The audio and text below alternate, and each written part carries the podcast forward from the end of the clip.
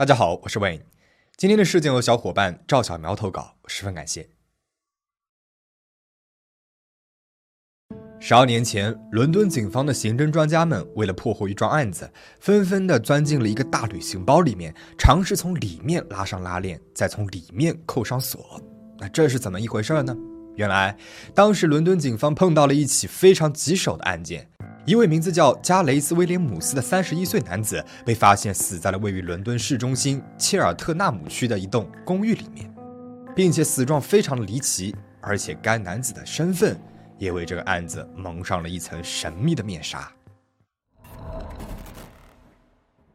二零一零年八月二十三号上午，英国伦敦警方九九九指挥中心的电话铃突然响了起来，报警人呢是一名男子。他说：“我与我的朋友加雷斯·威廉姆斯失去了联系，他的房门敲不开，请你们立即前往去查看。”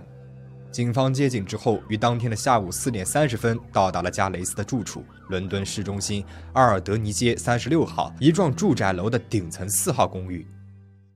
警察敲了一阵门之后，果然是无人应答，他们只好强行破门而入。屋里面空无一人，卧室的门打开着，只有浴室的门是紧紧的锁着的。警方马上撞开了浴室的门，里面呢也没有人，但是在浴缸里面却放着一个红色的北面牌的旅行袋，袋子的拉链是拉着的，两个拉链头被一把小锁锁着。警察们试图将袋子从浴缸当中抬出来，但是他们一碰那个袋子，就有一些红棕色的液体从旅行袋当中渗了出来。警方开始觉得不对劲，他们在袋子外侧做了一个小切口，发现了一具赤裸腐烂的尸体。而此人正是失踪的加雷斯·威廉姆斯。加雷斯的尸体就像是被精心叠整齐的衣服，被蜷缩着摆放在了旅行包内，并且在现场没有发现丝毫挣扎打斗的痕迹。处理遗体的时候，工作人员发现加雷斯的身体下方有一把钥匙，而这把钥匙正是锁着这行李袋的那把小锁的钥匙。警方开始对加雷斯·威廉姆斯展开调查，然后他们发现这个人的身份。并不简单。加雷斯于一九七八年九月二十六号出生于威尔士西北部的安格尔西岛。安格尔西岛占地二百七十六平方英里，是威尔士最大的岛屿。这里风景秀美，当地的农业与旅游业较为发达。加雷斯从小就十分的聪明，并且在数学方面天赋异禀。教过他的老师都称他是一名杰出的学生，思维逻辑能力很强。上中学的时候，他就会每周去一次大学，旁听和数学有关的课程。在曼彻斯特大学获得了博士学位之后，他从剑桥大学圣凯瑟琳学院的研究生课程当中辍学了。于2001年加入了英国政府通讯总部工作，当时他年仅23岁。英国政府通讯总部是英国秘密通讯电子监听中心，该机构拥有密码专家、数学家、科学家、语言学家工作人员等约一点三万人，其中约有一半的人在总部，而其余的工作人员则分布在了国内外各地和使领馆的监听站中心。这个部门的主要任务呢，是通过电子装置对其他国家的秘密活动进行远距离的监视、接收、搜集以及破译，并且负责为政府编制密码，保护其通信安全。它与著名的英国军情五处和六处合称为英国情报机构的三叉戟。根据政府通讯总部所提供的信息，加雷斯加入该组织之后，工作积极认真负责，五年之后就担任了通讯主任一职。不要小看这个职务，要知道这里卧虎藏龙、金云云集，能够在五年之内就升任通讯主任，可见加雷斯的业务能力之精湛。二零零九年，加雷斯被借调到了军情六处工作，借调期为一年。军情六处全称是英国陆军情报六局，他与前苏联的克格勃、美国中央情报局和以色列的摩萨德并称为世界四大情报机构。被看作是世界情报机关的开山祖师，也是世界上效率最高的情报机构。军情五处、六处及通讯总部这三大情报组织，平时呢都是各自为政，各有各的业务，但三个部门之间也有密切合作。也正是因为如此，加雷斯后来才会被借调到军情六处。本来，加雷斯应该是在二零一零年的九月初回到通讯总部工作的，但是没有想到他在八月底却突然的死亡了。虽然加雷斯在军情六处工作的确切性质从来没有被透露过，但是大家都知道，他是一名从事对国家安全至关重要的绝密工作的密码破译专家，因而人们推测他的工作肯定是涉及到了恐怖主义通信和网络战。英国的《星期日太阳报》曾经有过这样的报道，说加雷斯曾在美国与美国国家安全局人员共事过一段时间，后来回到了伦敦接受培训，继续从事秘密工作。擅长破解代码的加雷斯死前呢，还曾经黑入过美方秘密数据库，获得了一份前总统克林顿所出席活动的嘉宾名单。而这一行为引发了英美两国情报机构的关系紧张。加雷斯他不是一个生性爱热闹的人，有着轻微的口吃，而且由于工作纪律，他的社交圈也很窄，很少和人有来往。更多的时间呢，是一个人待在屋子里面，或者是黄昏时分独自出去散步。早上健身呢，也是骑着一辆赛车在街区里面兜圈，见了人也只是微笑，很少与邻居说话，更加谈不上有什么深交了。根据周围的邻居讲，他始终是独来独往的，从来没有见他带什么朋友回家。前房东珍妮也说，加雷斯曾经在他家住过近十年的时间，为人谦和，平时生活安静，招人喜欢。珍妮说，她经常能够听到他独自在屋子里面听磁带，这是他工作的一部分。珍妮评价他从不发出噪音，是一个好房客。这样一个腼腆的年轻人，是谁杀了他呢？还是以这样离奇的姿势被发现在行李袋里面？他的死会不会和他的工作有关呢？带着这样的疑惑，警方开始了侦查。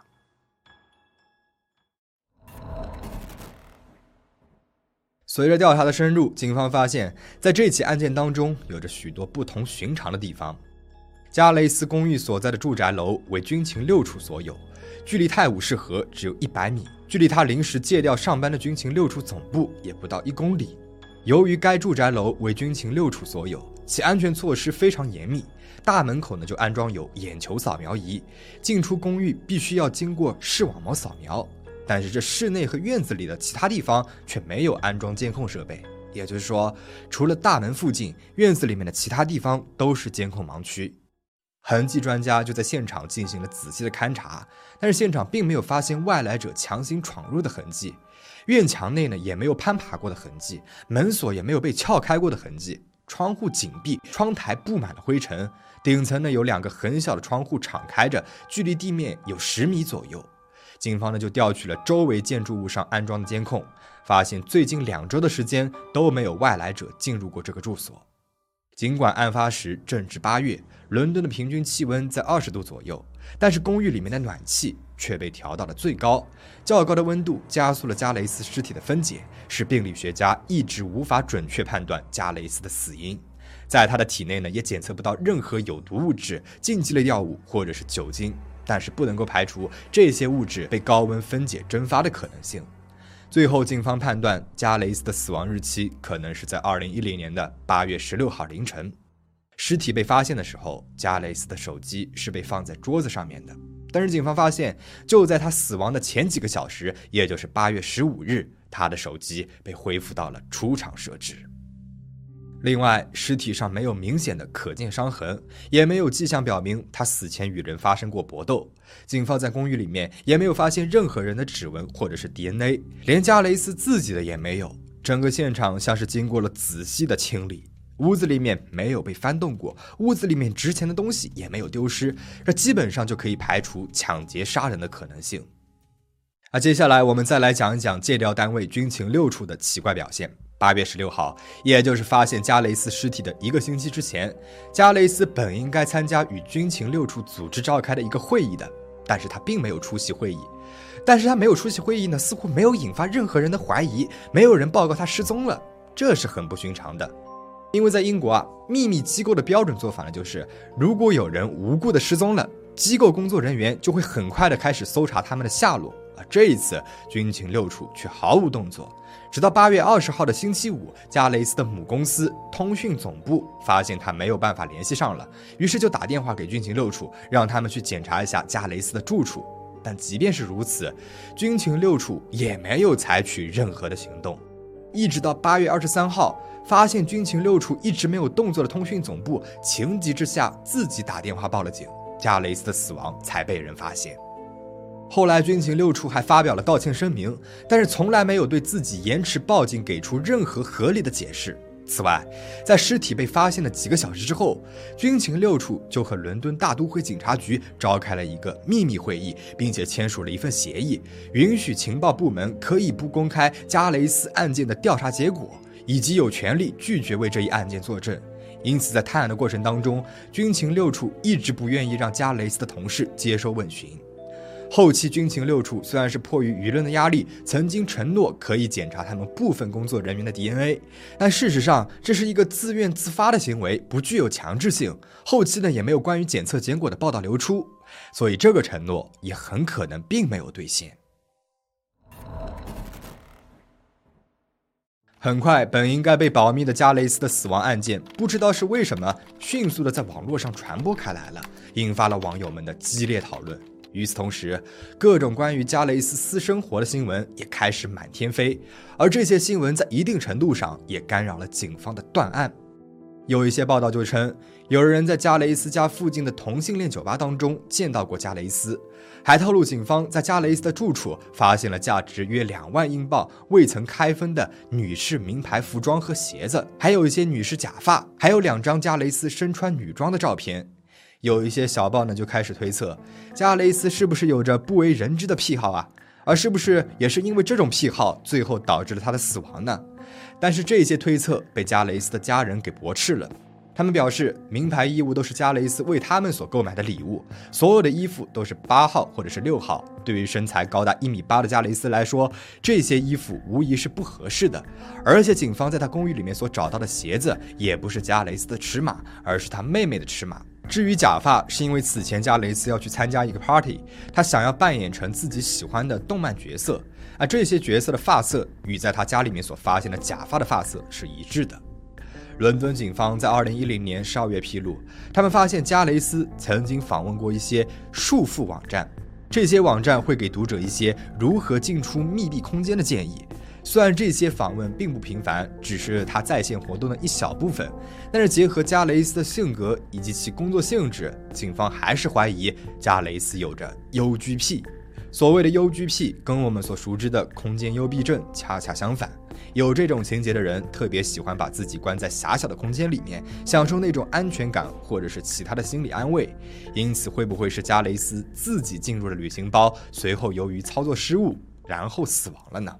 这一发现激发了人们的兴趣，人们立即着手证实它的可信度。于是，我们在开头描述的那一幕就发生了。专家们纷纷亲自尝试钻进行李包里面，拉上拉链，然后把自己给锁住。但结果呢？别说是从包中伸出手来扣上锁，当拉链只拉到了一半，尝试者就已经开始累得气喘吁吁了。有两位专家，尽管已经进行尝试了四百多次，但是仍然无法将自己锁在类似的袋子里面。而各地的网友呢，也纷纷进行尝试，最后还真的出现了成功者，表明这是有可能的。尽管这确实非常非常的困难，但是这并非不可能。但是还记得我们前面所说过的，在房间内没有发现任何人的指纹吗？同样的，在包上的拉链或者是挂锁上也没有找到任何的指纹和 DNA。而加雷斯的尸体被发现的时候，浑身赤裸，手上并没有戴手套。如果他真的把自己锁在了包里面，是怎么做到进入行李袋后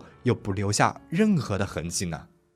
因为案情复杂且神秘，英国当局很长时间没有对外公布调查进展。二零一二年五月，案发将近两年之后，负责此案的验尸官费奥纳·威尔科克斯曾经对外宣称，经过权衡各种可能性，他们认为威廉斯是遭人不正当杀害。然而诡异的是，一年之后，英国伦敦警察局就这一案件正式的结案了，并且称最可能的解释是威廉斯把自己锁进了行李袋，意外死亡，没有外人与这一案件有关系。还有这么多的疑点没有解释清楚，就匆匆的结案了。伦敦警方的声明并不能够说服大众，民间就开始了流传关于加雷斯死亡的种种猜测。猜测一：加雷斯其实是死于自己人之手，也就是他被英国的秘密机构给杀害了。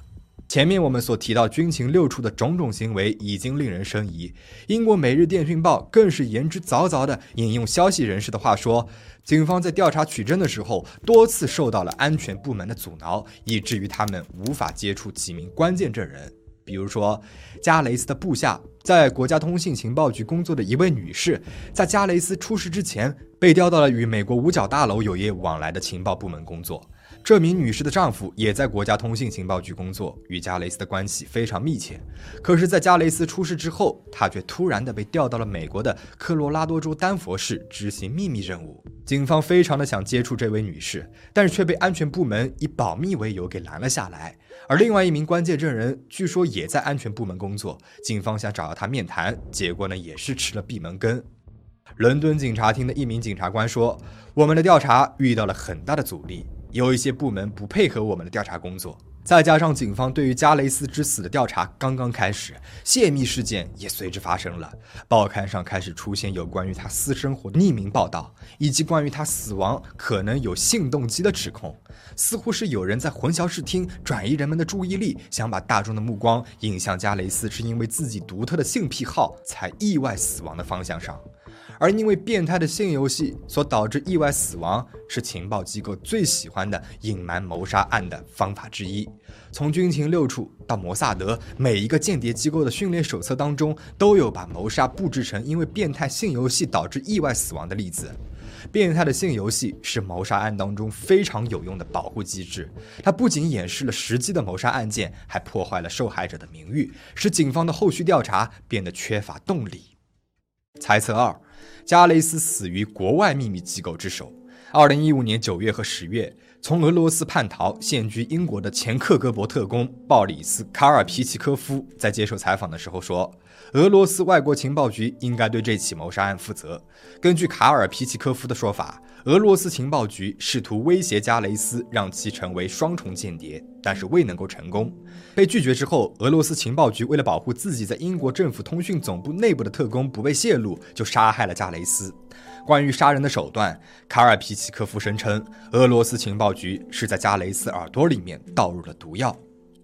猜测三被犯罪团伙杀害。加雷斯的工作平时呢就是跟毒品犯罪团伙打交道，他多次截获了阿富汗、缅甸和墨西哥毒贩的货款，招致众怒，被犯罪团伙联手给做掉了。不过，在这三种说法当中，这种可能性呢是最小的，因为根据前美国中央情报局技术分析人员斯诺登的爆料，英国政府通讯总部的任务呢是为政府和英国其他盟国的武装部队提供信号情报和信息保障，缉毒、扫毒这些业务并不在他们的职责范围内。如果他的死因与毒品犯罪有关的话，那么安全部门更加没有必要阻挠警方的破案啊，又不是什么见不得人的事情。跟国家安全也没有什么太多的交集。虽然这个案子已经过去了十多年了，但是笼罩在这个案子上的疑云一直未曾散去。那么故事到这边就讲完了，你有什么想要说的呢？欢迎在评论区里面留言讨论。如果你觉得本期影片还不错的话，不要忘了点赞、收藏、转发哦。保持安全，